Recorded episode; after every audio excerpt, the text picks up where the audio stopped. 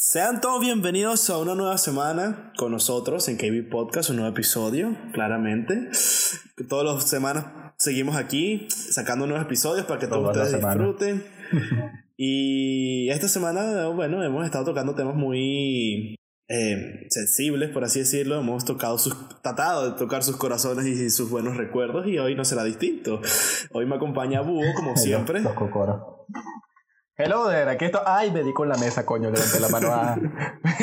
intenté saludar. No sé qué coño estoy saludando, sé que no hay nadie más que yo solo en mi cuarto. Intenté levantar la mano y me dije, ay, mi veo. Yo estoy ah. solo con Apolo.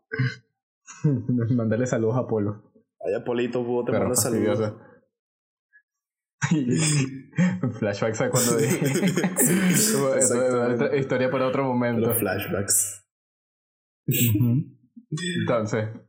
Pues nada. El tema de esta semana, si tienes el honor de presentarlo. sí, porque bueno, el que, el que dio la idea para el tema de hoy fue, fui yo. Sí, eres el que tiene un poco más sentido sobre eso. Sí, sí. Eh, yo opinando sobre la marcha. Es un tema un poco complicado. Sí, sí, sí, porque el que más tenía información sobre esto soy yo y esto es como un poco complicado. Eh, durante la semana me estuve viendo, ¿sabes? Una de estas TED, Talk, TED, Talks, charlas de TED, esos, los huevones esos que se paran ahí y empiezan a dar charlas con un TED gigantesco rojo atrás y sí, sí. intentan ser graciosos y la mayor parte de las veces no lo son.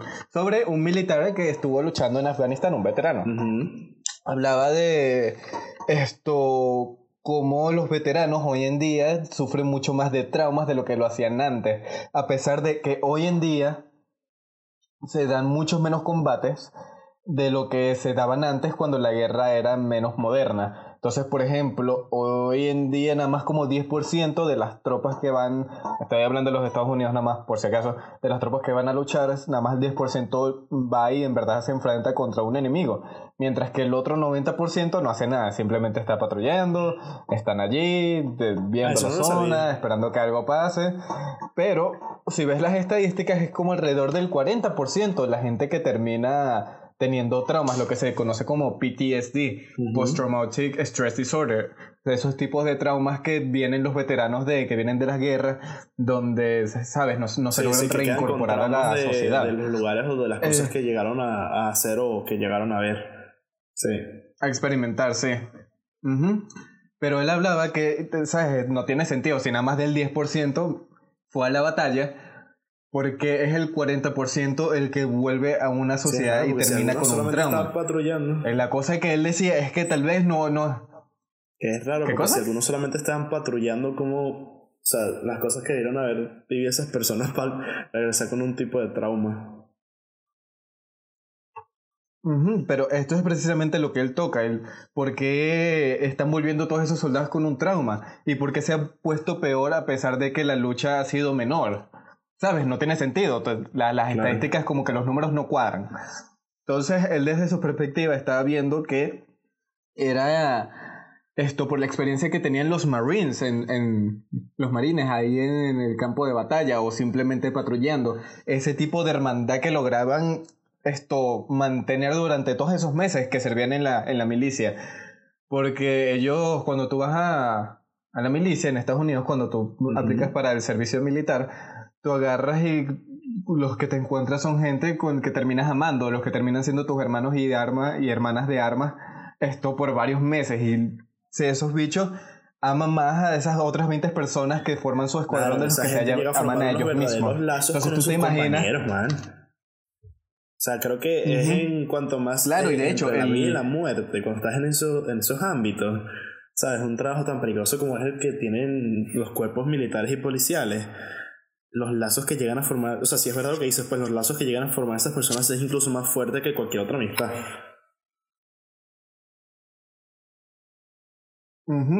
Y de hecho, el veterano estaba contando que cuando él luchó, que en verdad luchó en que sí, que en la batalla más fuerte de toda la guerra con Afganistán que tuvo Estados Unidos, esto, uno de sus compañeros, que creo que era el comandante de su pelotón, la primera vez que lloró fue cuando pensó que habían matado a, su, a uno de su, de su escuadrón.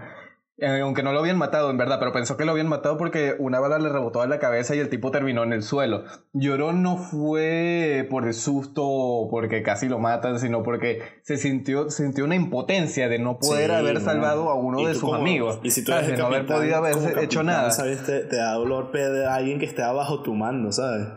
Imagino, ¿no? Yo esto lo cuento, no es como que yo pueda hablar con experiencia que, que haya sido capitán de un pelotón y se murieron todos. Sí, sí pero a lo que va, y entonces por esto es que tanta gente viene con estos traumas que de tantos veteranos se les hace difícil reincorporarse en la sociedad. Es que forman estos lazos tan, tan buenos con sus hermanos y luego vuelven a una sociedad que está tan aislada, donde ahora todo el mundo se vuelve entre sí, donde esto, todo el mundo está desde su celular interactuando en internet, entonces la gente te trata mal y tú ves que esos lazos de hermandad ya dejan de existir. Y por eso es que a los militares les cuesta tanto reintroducirse en la sociedad. Y veo que eso es algo que no, solo falta que sin Estados Unidos, sino en cualquier país moderno, que hay mucha gente que no se termina de de, de, formar esos lazos y eso incluso lo puedes llevar de nuevo a lo que es en el ámbito escolar, donde tú ves mucha gente que se aísla y no quiere formar amistades o incluso en las universidades, gente que no sea, simplemente no sea con otros y eh, no es porque no puedan, sino porque no quieren. Y ves que esta, ves que estos lazos de hermandad se van perdiendo y le va faltando, como que le va afectando bastante de la psique humana de, de, las personas. Creo que en general se ha perdido mucho el concepto de, de las relaciones sociales entre los seres humanos, ¿sabes? O sea, muchos pueden decir, no, él es el. es que todo en la época moderna, pues. de toda mi vida, es mi hermano, que no sé qué, pero creo, que.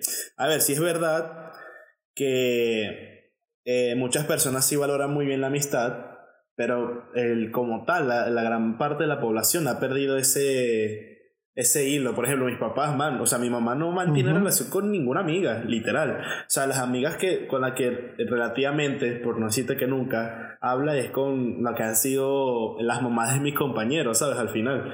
Y mi papá, pues, ¿sabes? Con, con su socio, que su socio tampoco me, me habla de él como si fuera su mejor amigo amigo, y eso que yo siempre le pregunté de pequeño, sino sí, siempre le pregunté pequeño, es tu mejor amigo y tal. Yo lo consideraba como que él siempre fue el mejor amigo de mi papá, pero eran socios y tal, pero ah, yo creo que al fondo sí eran buenos amigos porque al final crearon su, su, empresa y todo ese tipo de cosas, pero a lo que iba, que me di un poquito, pues las personas han perdido el, el valor de lo que viene siendo las relaciones que podemos, que podemos mantener con otras personas, ¿sabes?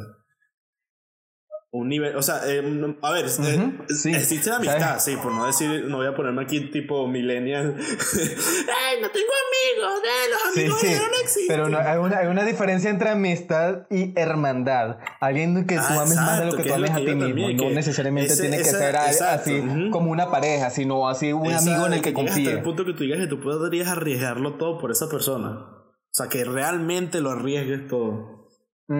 Por eso Exactamente, y por eso es que los militares forman esos lazos tan fuertes entre ellos, porque cada uno allí está dispuesto a tomar una granada por el resto del pelotón. Ahí cada uno se atrevería a sacrificarse, y yo de experiencia propia, o sea, yo me lo puse a pensar después de ver esa charla, y es como que me, me llegaba un poco a mí, desde mi experiencia personal. Porque yo hubo un rato, que sí que en cuarto año, donde me dio mi complejo de Dios y más la, la, la ataquencia que me dio, que no es buena combinación para nada, ambos son malos, y más aún si los combina. Esto donde me intenté como que aislar de todo el mundo. Yo, quería, yo veía así como hacia abajo a la gente y pensaba mal de ellos, pero en realidad me estaba perdiendo de un mundo increíble de gente que en verdad no conocía y que no me daba la oportunidad de conocer. Entonces, por ejemplo, cuando entré a la universidad, que me empecé a, empecé a conocer mucha más gente con la que me daba, con gustos similares, con experiencias similares, X, ¿sabes? Gente con la que en verdad podía conectar. Empecé a formar lazos así como de en verdad de, de, de amigos con los que puedes confiar, que le, te puedes dar un abrazo con un tipo, tipo, y tú agarras y tú dices, coño, es que, es que es mi amigo, tengo toda la confianza en él, yo le puedo dar el teléfono y yo estoy 100% seguro que él me lo va a devolver, o yo le puedo hacer un favor y estoy 100% seguro que me lo va a devolver. ¿Sabes? Ese tipo de amistades que en verdad significan y te llegan. yo continúo, es que, y sabes, mano, yo, yo sentía que en verdad ese tipo de cosas me, me faltan bastante. Porque me, desde que empecé a ser así, desde que empecé a formar esas amistades, en verdad me he sentido más feliz. En verdad siento que he encontrado así como gente nueva en la que puedo confiar, eh, con la que puedo compartir, con la que les puedo compartir este tipo de información personal sin ningún tipo de, de, de ¿cómo se llama? De pena. Y eso te hace un bien a, a, ti mismo, porque te liberas cosas. Sí, te aprendes a soltarte más, sí. aprendes a ser más suelto, a desarrollar aún mejor tu personalidad. Y yo creo que la primera vez que experimenté esto fue cuando fui a un campamento llamado Rincón Grande, aquí en Venezuela, que al principio yo no quería ir. Rincón Grande. Sí, así se llama, pero el campamento es excelente. Yo al principio no quería ir. Mi mamá me dijo que, mira, mañana vas a un campamento. Y yo, ¿qué? ¿Cómo? Discúlpame. No, sí, mañana. ¿Cuándo? ¿Cuándo? ¿Cuándo? Mañana. ¿Cómo? ¿Y por qué me avisas ahorita? Ah, bueno, mañana vamos. Y yo, coño de la madre, yo no quiero ir al campamento. Y recuerdo que estaba con Diego y todo. Estamos hablando por play. Yo le dije que no quería ir. Pero bueno, al final fui como medio obligado, así como que, ah, bueno, y le, cuando mi mamá me dejó allí y se fue, yo le puse una cara de culo. Que verga, es que, mano, ni siquiera un viejo amargado pone, más o menos, que ni siquiera un viejo amargado podía poner una cara de culo tan pésima como la que yo le había puesto. Una semana después, que era el día de visita, mano, tenía una sonrisa que me venía de un lado de la cara a la otra. Y es porque en ese campamento en ese campamento te ponían a hacer actividades juntas como limpieza y te ponían a hacer así como competencias sanas entre cabañas. Así como que qué cabaña limpiaba más, qué cabaña eh, lograba más puntos, ah, qué cabaña ah, lograba ser el mejor equipo. Tu mamá te dejaba y no te volvía a ver más nunca, literalmente. no, sí, literal, o sea, nos quedamos allí por dos semanas. Ah, y entonces éramos nosotros la cabaña más los guías. Yo asistía a los planes vacacionales gratis que ofrecía Chacao, ¿sabes? Ah, no, no, no. Esto literalmente. mañana y me esto literalmente me llevaron para otro estado. No, no, no. Ah, a mí literalmente me llevaron para otro estado. Y ahí me quedé por dos semanas. Y mano, yo disfruté un montón porque la energía era tan buena. O sea, que en verdad formamos como una hermandad, hermandad en dos semanas. Porque los, nosotros nos pagábamos todos en limpiar, tú te imaginas, los hombres limpiando aún mejor que las mujeres. Échale bola. Sí, eso, Cada uno es una habilidad que debo confesar que destaca mucho sobre, sobre, este, sobre nosotros. lo he comprobado, man, te lo juro. Porque yo cuando... los hombres se ponen de acuerdo, no hay nadie que pueda contra nosotros. No O sea, mis años durante segundo, tercer y cuarto grado estuve en un colegio de monjas en el que tenían su comedor y tal, y yo pasé literalmente, te lo juro, me lo pasaba cada mediodía ayudando en el comedor nada más a limpiar. Lo disfrutaba, de hecho, lo disfrutaba. Me ayudaba a la, a la monjita que la, la eh, por así decirlo, entre comillas, la jefa de cocina, que me, me hice súper amigo de ella, man, te lo juro. Fue una, una amistad increíble con, con, esa señora. Entonces estábamos mi mejor amigo de ese entonces y, y, y, yo limpiando prácticamente los comedores a mediodía antes de entrar a, de que entraran nuestras clases a comer. O sea, siempre, sí, fue, era, era bonito. No sé, pero que era bonito, muy bien. Sí, sí, pero nosotros también limpiamos, era porque claro, era parte del premio, de queríamos, cada quien quería hacer la mejor cabaña al final de la temporada. Entonces, claro, uno limpiaba para ir ganando puntos y también con los juegos ibas ganando puntos y al final terminabas formando relaciones tan bonitas. Yo recuerdo que cuando nos decían que ganamos y, por ejemplo, que los hombres sacaban de lejos muchos más puntos que las cabañas de las mujeres, todos hacíamos al mismo tiempo y que y tú podías escuchar a todo el mundo saltando al mismo tiempo, mano, y gritamos esa vaina todo pulmón hasta el punto que hubo un día en el que me quedé sin voz, literal. Es que en verdad nos fajábamos burda. Yo recuerdo que incluso yo me fajaba tanto limpiando que había eh, varios amigos que agarran y que verga, tú, bote, tú te fajas demasiado limpiando y venían y me dan un abrazo y luego seguían con lo suyo. Tanto así que, de, tanto así que me fajaba que yo me, me terminó dando fiebre y todo. yo recuerdo que un día cuando. no te puedes levantar tú que, pero sí, que, Victoria. Sí, yo, Victoria. Porque yo recuerdo que una vez y todos agarraron y me alzaron entre todos. Que le dimos una paliza a todas las cabañas de las mujeres y me agarraron y mi cabaña entre todos agarraron y me empezaron a tirar para el cielo. Que, ah, tu cabaña, oh, tu cabaña oh, me tiraron un par de veces porque luego se les cargaron los brazos. Zapatos. Se tienen que quitar los zapatos antes de entrar. Más o menos, aunque a mí me atacaba más que todo era la parte ah, pública donde se conectaban todas las cabañas porque era un solo edificio.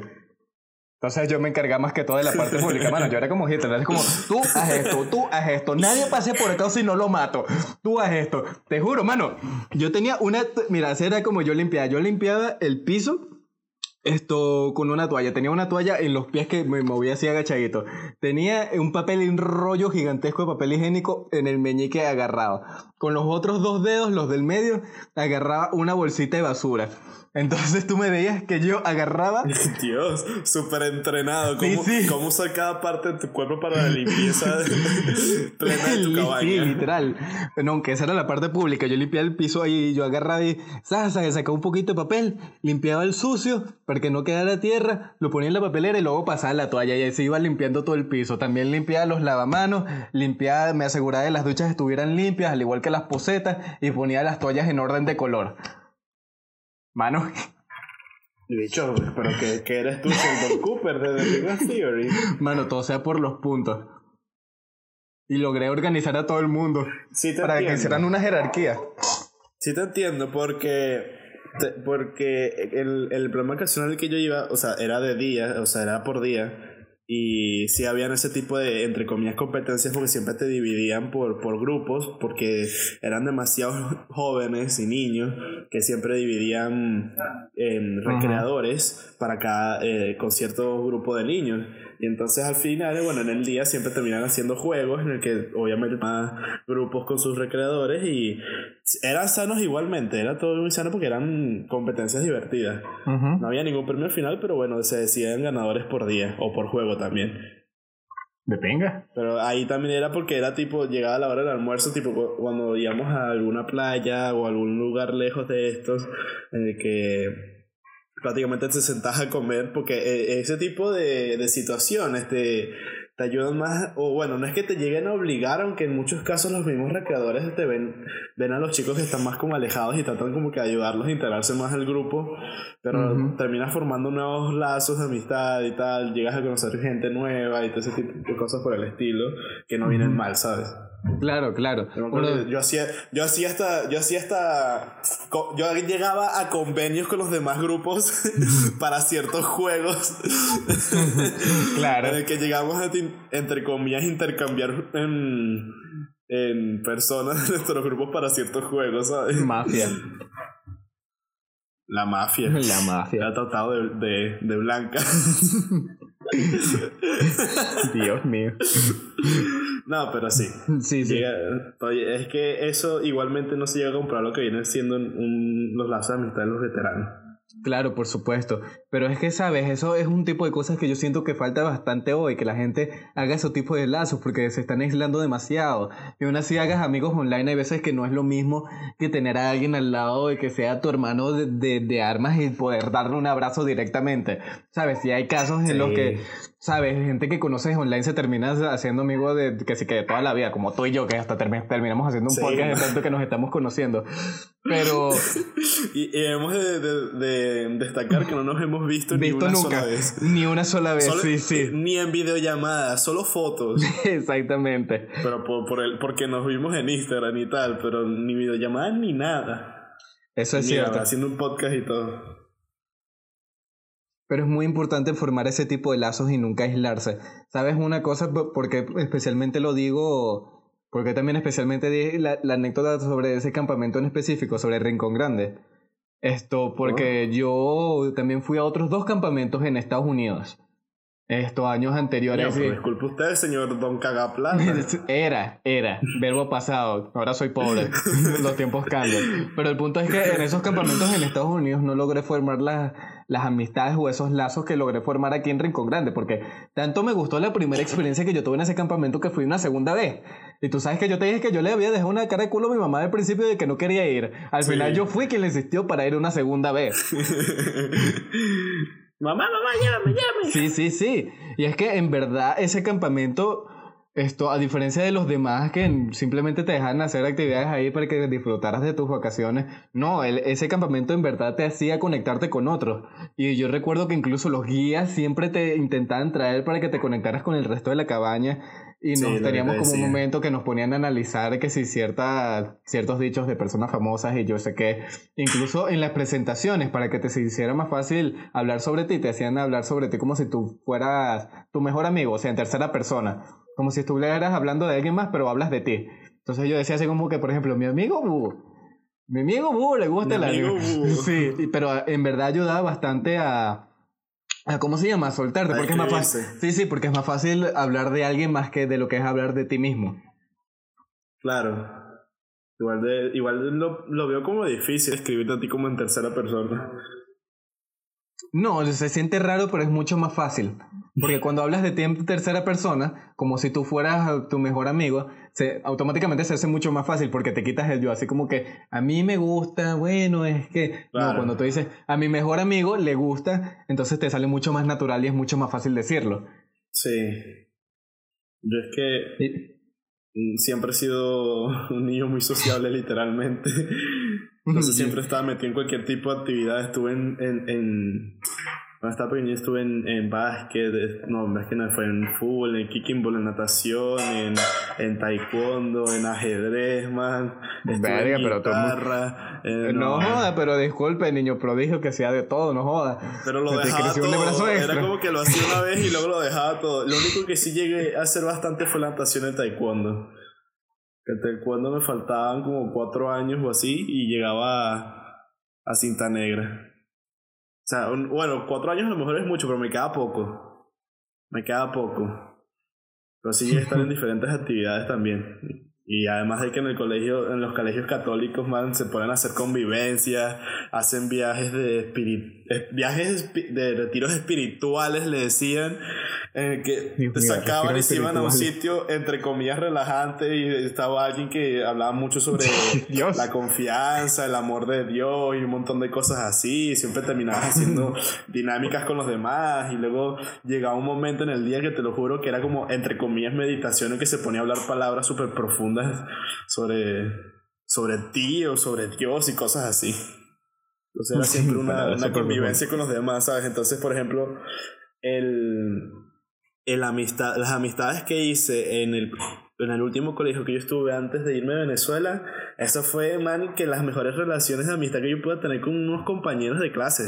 Porque asistimos a tantas vainas, hicimos tantas cosas juntos. O sea, siempre terminamos discutiendo para de, de estar de acuerdo en una sola cosa, pero éramos que todos siempre muy unidos, incluso hasta los mismos papás lo decían, ¿sabes? Mm, sí, sí, sí, ese tipo de amistades. Sí, man, entonces. Yo. O sea, es como que ah, pueden pasar los años porque, oye, si esa gente pide, llega, llega a pedirme un favor que yo pueda hacer, pues. No dudaría mucho en, en, poder brindar el favor si lo tengo en la mano, ¿sabes? claro, claro. Yo tenía ese tipo de amigos. El problema conmigo, y. ¿Sabes? En, principio también es que yo no era tan, tan social. A mí siempre me costó un poquito. Siempre me costó un poquito, ¿cómo se llama? Salirme de, de mi zona de confort. Esto, además de que, como ya lo he mencionado antes, lo que era mi círculo de amigos, mi círculo de, de, amigos de toda la vida, que conocía desde que era chiquito, se fue desintegrando cuando entré en bachillerato, porque cada uno se fue yendo del país. Claro, sí, Entonces tú cada vez como... Entonces tú ves como cada año tenía menos de gente de mi círculo de amigos y entonces al final, ¿sabes? Me quedé así como que en el aire, así como que ¿qué hago? No, no tengo a nadie. Ese, mi último, eh, esto, ¿cómo se llama? gran amigo así como de ese grupo que conocía desde que yo estaba, que sí, que pre-kinder. pre-kinder. Eh, ¿Cómo se llama? Se llama Renzo, yo recuerdo. Sí, pre-kinder, o sea, lo conozco desde que sigue toda la vida, man, toda, toda la vida. Y era un amigo así como, como tú, con el que podía hablar así de temas interesantes, de cualquier huevonada y de ciencia. Éramos literalmente los únicos con los que podíamos hablar entre nosotros sobre, ¿cómo se llama? Sobre anime y astronomía y ciencia y cualquier ese tipo de cosas. Y videojuegos y no sé qué más. Pero al final en quinto año, en mi último año de bachillerato, él se fue a Estados Unidos y verga, yo me quedé en el aire y es como que coño, ¿ahora qué hago? Porque también era, él era parte de mi grupo con quien siempre me ponía para hacer trabajos en clase. Y al, fin, y al final él se fue, otra amiga se fue y yo como que coño, me, me quedé así en el aire y por eso fue que, por lo menos para mí, inicio de quinto año fue de mis peores años, así punto final de mis peores años. El, el inicio de quinto año, porque al final... Fue una maravilla. Esto, ¿sabes? Como que, que fue mucho mejor, sí, ahí aprendí bastante. Es algo que en verdad me tocó esto como a finales de, de, de año que están haciendo así como precisamente una dinámica de grupo donde todo el mundo se decía cosas bonitas entre ellos y no sé qué más. Yo decidí apartarme de ese grupo en específico de, de los que habían asistido a esa clase ese día porque eh, tenían mis razones. Primero, eh, primero y principal es que no quería sonar como un hipócrita porque en verdad muchos de los que están allí no me caían bien. Entonces yo decidí agarrar, me quité el chaleco, me lo puse sobre la cara en la cancha de grama y me eché por un lado y me intenté ahí a echarme un sueñito. Me, me costé un rato de ahí, aunque nunca me llegué a dormir. Esto, pero algo que sucedió ese, en ese momento que me tocó bastante fue que uno de mis amigos que también, ¿sabes? Eh, un amigo de toda la vida con el que también hice karate, aunque él hacía karate más que todo en otro dojo sea, nos conocemos de toda la vida, pero nunca fuimos a llegar a ser amigos tan cercanos. Él de repente me lanza la pelota para hablarme a mí, porque eso era así como una dinámica. Decía que te tiro la pelota y digo algo sobre ti. Él agarra y me dice, eh, Joan, agarra, levántate. ¡Fua! Y me tiró la pelota mientras yo tenía el chaleco ahí montado. ¿Qué, qué, qué pasó? Así que me acerqué y él, ¿sabes? Me, me habló algo que, que me tocó bastante en el sentido de que mucha gente en ese momento pensaba mal de mí o tenía malas impresiones de mí por rumores o yo, yo qué sé. Eh, y, él, y él me dijo y que, no, bueno, sabes, te, llevo conociendo muchos años y creo que el verte en el carte me dio una diferente perspectiva de cómo en verdad eres. Y en verdad te aprecio como eres y, y, cómo actúas y lo mucho que te fajas en todo lo que haces. Yo simplemente estaba así como abismado de que, verga, no, no sabía qué decir, me había quedado sin palabras. Entonces yo solo le sonreí y le dije gracias y me devolví a, donde, donde estaba. No, todavía no quería, sí, sí, a dormir porque no quería participar de nuevo. Aunque luego me le acerqué y le dije que, sabes, no dije nada porque no quería sonar como un hipócrita. Y él me dijo que sí, está bien, yo sé cómo tú eres. Sí, es como, ese, es como tipo de momentos de, de esa gente. Cuando te conectaste en el play, prácticamente todo el mundo se, se ponía en modo offline para que no entraras a los grupos y poner los grupos en privado y tal. Y que, pero ¿por qué? Sí, sí. O sea, como que, o sea, todo el mundo tuvo esa, mala, esa, mala, perspectiva de ti y siempre me preguntaban a mí, como, pero que, pero ¿cómo es que lo soportas y tal? No te canses de tanto que grita, de tanto que se queja, de que tanto que insulta y que no, man. O sea, normal. Eh, a, mí, a mí me parecía gracioso y siempre me decían, que, pero ¿por qué te ríes? Y tal. Es que, man, me, me da risa que el hombre se ponga a gritar, ¿sabes? En pleno juego, así súper desesperado, pues me, me, da risa, ¿sabes? No, no me va a quedar más solamente porque esté gritando. y, sí. sí. ¿sabes? Y yo creo que es en parte mi, mi culpa, ¿sabes? Porque yo mucho tiempo me y no, no me llegaba a abrir con, tanto como me gustaría haberme abierto. Entonces, por ejemplo, una de las cosas que también pasó en quinto año a finales fue que una vez que nos quedamos después de en el recreo en el salón, que nos quedamos nada más unos cuantos, con un profesor que se dedicaba a oír nuestros problemas y hablar sobre ellos con nosotros. Yo agarré, yo, sí, sí, yo agarré y yo me quedé ahí también y, ¿sabes? De, de repente decidí así como que estas muchachas que también he conocido desde bastantes años, ¿sabes? Necesitan como un consejo y yo siento que les puedo dar ese consejo. Y entonces me quedé hablando con ellas esto, todo el, todo el recreo, todo ese tiempo del recreo, y una de ellas agarró y se me, me acercó y me dijo, y que coño, me, me, diste una perspectiva completamente de ti, no pensé que en verdad fueras así. Sí, o sea, por eso siento que en parte es, mi culpa por, por no terminar de abrirme con la gente, y eso es algo que he intentado abrir esto, arreglar desde que entré a la universidad. El, lado, el lado positivo de bueno... Eh, eh, has asumido ese pequeño entre comillas, error que tú mismo cometí y han cambiado las cosas, ¿sabes? Por lo menos a temprana edad, entre comillas, porque ya más futuro pues eso puede influir hasta en tus propias relaciones de trabajo, ¿sabes? Ya el hecho de que estés cambiando esas cosas pues puede mejorar al futuro.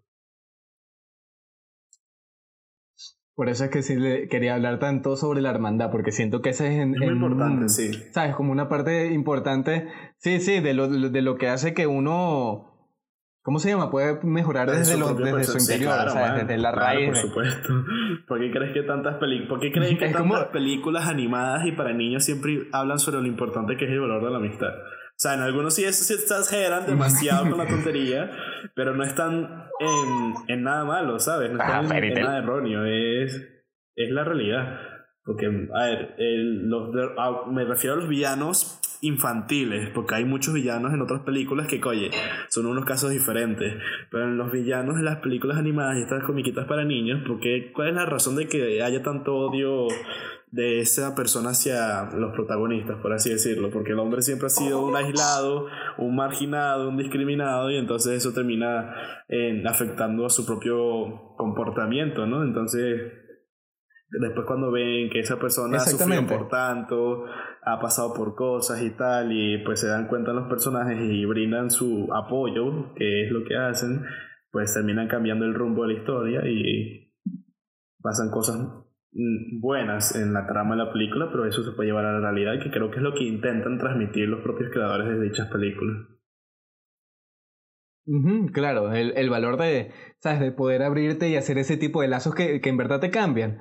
Porque, ¿sabes? A nadie, nadie, por mucho que uno le guste decir que disfruta de su soledad y no sé qué más, y que, ah, sí, fue de su serie, no, la eso no siempre lo dicen al 100%. No todo el mundo.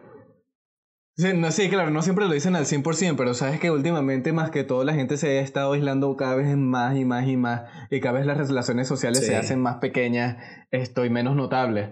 ¿Sabes? Como que, no, dejen el teléfono por un momento, apáguenlo Déjenlo en la mesa, no lo toquen por una semana y vayan, salgan, rían, ¿sabes qué me molesta con un amigo, con mis amigos? lloren, díganles algo que nunca le contaron. Bueno, de hecho, ¿sabes qué es lo que nos molesta a mis amigos ¿Mm? cuando salimos y tal, cuando salimos con otros grupos? Que se pongan con el teléfono. El año pasado, creo que fue, o fue en este año, en mediados de marzo de así, que un compañero decidió invitarnos a su casa porque él quería hacer una, una cena y nos invitó a todos por su cumpleaños. Y entonces, mal, no, a mi grupo de amigos y a mí nos molestó tanto que el grupo de las chicas estuviera todo el rato con los teléfonos, porque literalmente no están ni siquiera hablando con nosotros, ni socializando, ni nada por el estilo, sino que están encerradas ellas con sus cosas y su teléfono que cuando se descuidaron los chicos, mis amigos le quitaron los teléfonos y los escondieron por un buen rato, ¿sabes? y ellas como que al principio se molestaron, pero después como que se integraron más a hablar con nosotros y fue mucho más divertida la cena al final y ya cuando se iban a ir es que se acordaron que nosotros teníamos sus teléfonos. Sí, sí, es que eso es necesario. Dejen sus teléfonos de un lado. De Instagram no es su vida, tampoco Facebook y tampoco Twitter y tampoco YouTube. ¿Sabes? necesitan esas interacciones sociales. Vayan, sean agradecidos, háganle un favor a alguien. que siempre cuando... sí, escuchen. escuchen cuando hablan, cuando hablan en general, ¿sabes? Prestar atención siempre ha sido un, un factor que muchas personas no... Agarren, sí, denles un apretón de mano, denles un choca, las abrácenlo, ¿sabes? Aprendan de sus amigos. Cada quien tiene una historia diferente que contar, cada quien es el protagonista de su propio mundo y es impresionante lo interesante que puede ser la vida de alguien más que, ¿sabes? Siempre viste desde la superficie. Agarren y háganse relaciones bonitas, que eso al final, el futuro, les van a hacer un bien. A todos, a todos, desde cualquier punto de vista social, desde sus vidas, cualquier punto de vista de sus vidas. Sí, siempre hay muy buenas frases sobre el valor de la amistad. O sea, es algo que deberían de tomar en cuenta y deberían transmitirlo a los demás. O sea, no es solamente una información que te sirve a ti, te puede ayudar, servir a los demás también. Uh ¿Sabes? Invitan a los demás. aún así, tú no necesitas hacer el cambio. Intenta que alguien más haga el cambio esto, ¿sabes? Para que mejore como persona. Intenta ser ese amigo que nunca nadie ha sido hacia esa persona. Haz la diferencia. Otro episodio más en el que transmitimos buena, aportamos un pequeño granito de arena a la sociedad para que despierten. aportamos sabiduría. sabiduría de hubo transmitida en la internet. estos episodios así, de la nostalgia y ahora este también. han sido malos. Sí, son como mucho más han sido como mucho más profundos y más serios en cuanto a los tópicos. Pero nada, nada que no pueda ser de interés. Siempre es bueno recordar este tipo de cosas a la humanidad, ya que ah, estamos teniendo grandes cambios hoy en día. Pero nada, una vez más, muchas gracias a todos por escucharnos. Esto ha sido KB Podcast. Por favor, en nuestras redes sociales y compartan nuestro podcast, please. Pues, please, please, please. Se lo suplico por este Que los necesitamos. y apreciamos, estamos agradecidos de los que nos escuchan, los que nos escuchan todas las semanas, pero. Sí, a pesar de que sean pocos. no, no, pero en verdad estamos agradecidos. A mí, no sé, a mí en lo personal me, me, me agrada demasiado porque solemos tocar muchos temas aunque siempre nos olvidamos de siempre sacar un tema por adelantado para no llegar sin, sin nada el día que vamos a grabar, pero Lo disfruto demasiado. sí, eso lo llegamos y que bueno, ¿qué, qué hablamos hoy? Y nos quedamos con los brazos cruzados un buen rato. y que bueno, eso nos ocurrirá algo. Pero siempre, siempre, termina saliendo algo. Pero nada, un placer, esperemos la siguiente semana. Ya saben, nuestras redes sociales como arroba Podcast y en Spotify para la gente rica que no quiere escuchar desde sus dispositivos iPhone que les cuestan más de mil dólares. Entonces, para los que quieran, pues ahí lo tienen en Spotify. Una tangente para otro día. Una tangente para otro día. Pues nada, yo soy Cristo y me despido. Nos vemos la próxima.